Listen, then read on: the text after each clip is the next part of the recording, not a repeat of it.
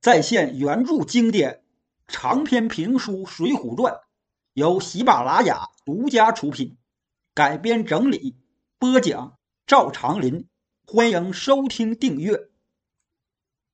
书接上回，小李广、花荣和燕顺、宋江等人定好了计策，这就分头准备来迎击霹雳火秦明。咱先不表花荣他们。只说那霹雳火秦明，那位说这秦明是怎么来的呢？这还得从镇三山黄信身上说起。黄信丢了囚车，他没往青州跑，而是跑回了清风镇刘高的小寨子里。黄信到了寨子里之后，他就紧忙点齐了寨子里的所有军兵，让他们紧闭寨子四边寨门，严密防御。然后就赶紧写了一封加急书信，叫寨子里的那俩教头飞马去青州送信。咱说过，这清风镇离青州其实不远，那俩教头骑马没用上半天就干到青州了。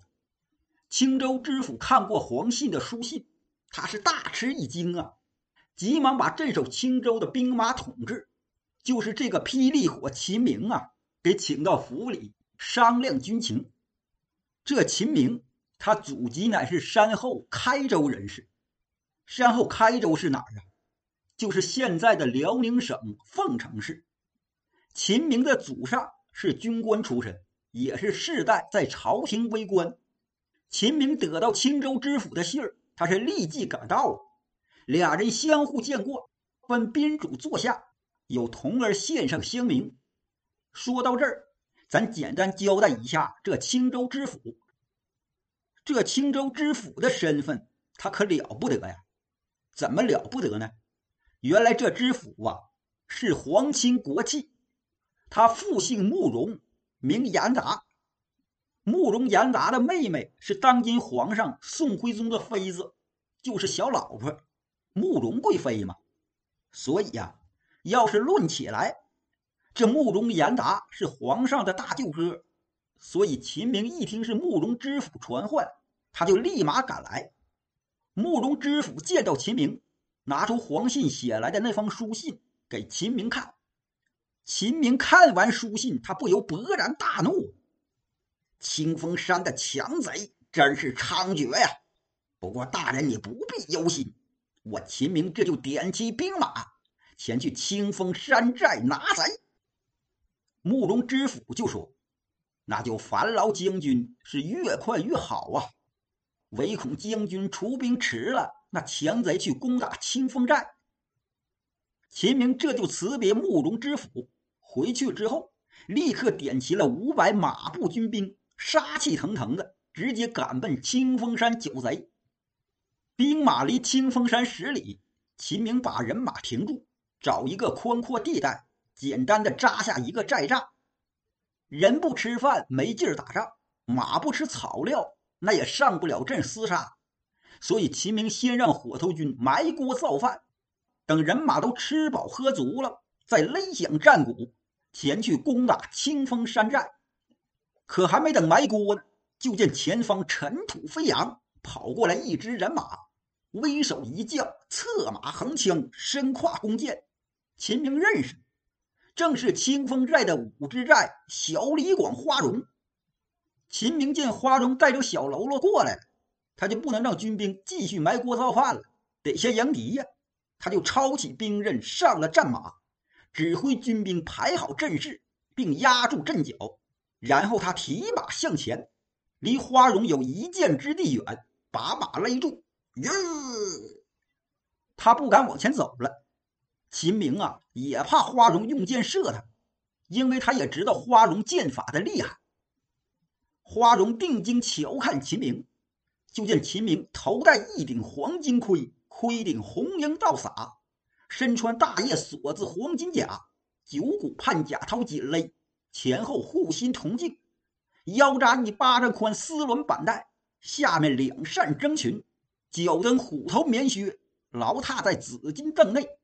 左旋弯弓，右挎狼牙剑，双手横端一根叮叮狼牙棒，胯下骑着一匹大黑马。秦明能有三十岁上下，一张黑紫脸膛，扫帚眉，爆环眼，翻卷的鼻孔，厚嘴咧腮，一捧扎撒刚然，很是威风。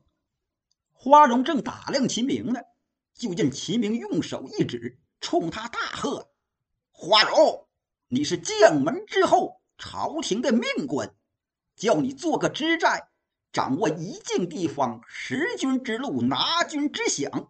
朝廷有什么地方亏待了你，你却勾结贼寇，反背朝廷。我秦明今天特来拿你。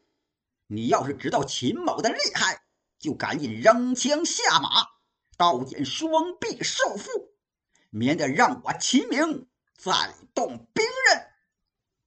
花荣在马上一抱拳：“秦同志，我花荣并非要反朝廷，实在是那刘高狗贼无中生有，他官报私仇，这才逼得我花荣有家难奔，有果难投。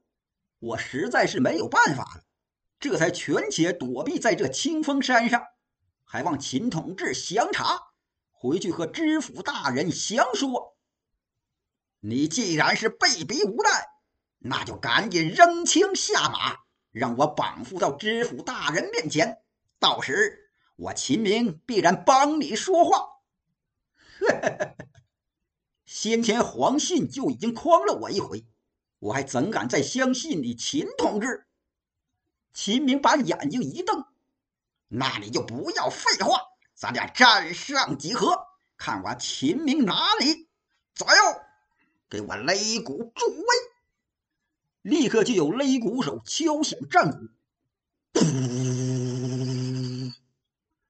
秦明催马举棒，直奔花荣。花荣大叫：“秦明，以为我花荣怕你吗？”也挺枪跃马来战秦明。俩人这就打上了。秦明手中这个狼牙棒，棒沉力猛啊，轮动起来，直么刮风。他是猛砸狠打。花荣手里的这条枪，吞吐伸缩，灵巧如蛇。他是伺机进招。俩人马来马往，棒砸枪迎，战了三十多个回合，竟然是不分输赢。秦明见一时之间拿不下花荣，他本来就是个性急的人，这会儿更是着急。啊当当，把手中的狼牙棒给抡圆了，猛砸几下。花荣突然卖个破绽，假装抵挡不住，虚晃一枪，回马便走。秦明一心想拿住花荣，催马随后就追。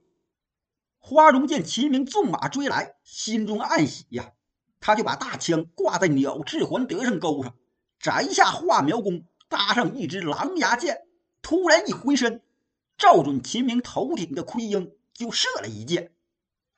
秦明正往前追，猛然听到“噔”，弓弦响，他就知道不好，因为他知道花荣剑法的厉害，急忙往下一缩头。想把身子扶到马脖子上，可还是慢了那么一点儿。砰！花荣这支箭正射中秦明头盔上的盔缨，吓得秦明慌忙一拨马，往回就跑，再也不敢追花荣了。书中暗表，如果花荣想射死秦明，秦明肯定是躲不了的。可花荣心里有他的打算。所以他并没有想要秦明的命，这才箭射他盔缨，吓退秦明。花荣见秦明拨马跑回去了，他是哈哈大笑，也不追赶秦明，带着二百喽啰兵回转了清风山寨。秦明跑回本队，勒住马，心里越寻思越生气，喝令军兵擂鼓，给我攻打山寨，先不吃饭了。众军兵听了将令。只好齐声呐喊，前边是四百步军，后面是一百马军，这就赶往清风山寨。转过两个山头，就看见清风山寨了。因为那山上悬旗吊斗，是很好辨认的。秦明一挥狼牙棒，指挥军兵顺路上山。等快接近山寨的时候，突然从山上的险峻之处扔出来不少的滚木雷石、灰瓶炮子，还有金针儿。金针儿是啥呀？就是人的屎尿，用大铁锅给熬热了，站在高处，用勺子㧟，水瓢舀往下倒啊。因为人的屎尿一加热是黄澄澄的，它不有汤汁儿吗？所以就给起了个好听的名字——金针儿。名字好听，可这玩意毒性可大呀！溅到人的身上，沾上肉皮儿，那地方就得溃烂，然后化脓。它没有药可治，慢慢的，人就得因为溃烂感染而死。这些官军都知道这金针的厉害，谁还敢往上上？都没身往回跑。秦明也制止不住，这就败回到清风山下。秦明一查点人数。死伤得有二三十人，秦明心中大怒，见正面上不去山，就带领军兵绕到清风山的侧面寻路上山。可找了半天，哪有什么上山的路啊？气得他又带领军兵回到清风山的正面，指挥军兵再往山上冲。刚冲到寨墙附近，上面又是一顿滚木雷石、灰瓶炮子，外加那臭气熏天的金针儿。这回上山的军兵早有准备，见山上一往下扔东西，就都立马掉头往回跑。秦明也知道金针那玩意厉害，所以他也不逼着军兵硬往山上上。这回还行，军兵一个也没伤着。虽然没伤着军兵，可这样他也攻不上山呢。秦明又着急又生气，可他也想不出什么办法来。这么一闹腾，天可就有些黑了。秦明是又累又饿，又憋气又窝火，无奈之下，只好把军兵带回扎营的地方，开始埋锅造饭。饭刚做好，还没等吃呢，就听营寨左侧有锣声响，嘡啷嘡啷。秦明急忙抄兵刃上马，命令军兵做好战斗的准备。可等了半天，却是一个人也没有。原来这是清风山寨的二寨主矮脚虎王英，他带着十个小喽啰，趁着天黑摸到秦明营寨附近敲锣骚扰。秦明不见有强贼，这就命令军兵赶紧吃饭。哪知军兵刚端起饭碗，还没往嘴里扒拉饭呢，又听到营寨右面也是铜锣乱响，嘡啷嘡啷嘡啷。秦明又急忙拿起狼牙棒上马，军兵也赶紧撂下饭碗，抄起家伙事准备迎敌。可等来等去，又是不见一个强贼人影。原来给秦明营寨右侧敲锣骚扰的，是三寨主白面郎君郑天寿，带着十个小喽啰干的。气得秦明直冒分分。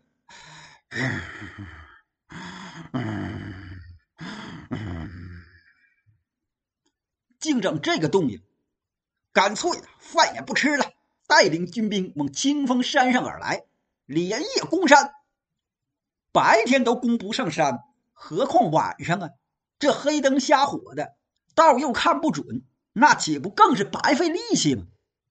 可现在秦明啊，被气昏了，他犟劲也上来了，心说：“我就是拼了命折损一些军兵，也得打上山去。”想的挺好。哪能按他的意愿来呀？他带领军兵刚来到清风山下，扑通，连人带马都掉进了陷马坑。掉到坑里，秦明还没搞明白呢，心说：白天我也是骑马在这儿过的，怎么没有陷马坑呢？这会儿功夫咋就有了呢？花荣他们什么时候挖的？好嘛，这秦明还关心这个呢。那位说：“这陷马坑是什么时候挖的？就是秦明先前攻山不成，带兵撤回营寨，埋锅造饭那阵儿，燕顺带着五十名小喽啰在这儿挖的。人多干活他就快，挖个陷马坑还不容易吗？也就是用一盏茶的功夫，就把这陷马坑给挖好了。挖好坑之后，在坑口扛上几根细木杆，在杆子上铺一领芦席。芦席上盖上薄薄的一层土，最后土上面再盖上一层枯枝树叶子啥的，这就跟地皮道路都是一个样的，伪装好了，让人一眼看不出来。再加上天已经黑了，这陷马坑就更不容易被发现。哎，这时候秦明的火也就被王江、郑天寿他们给逗弄起来了。秦明火一上来，他带着军兵就连夜攻山。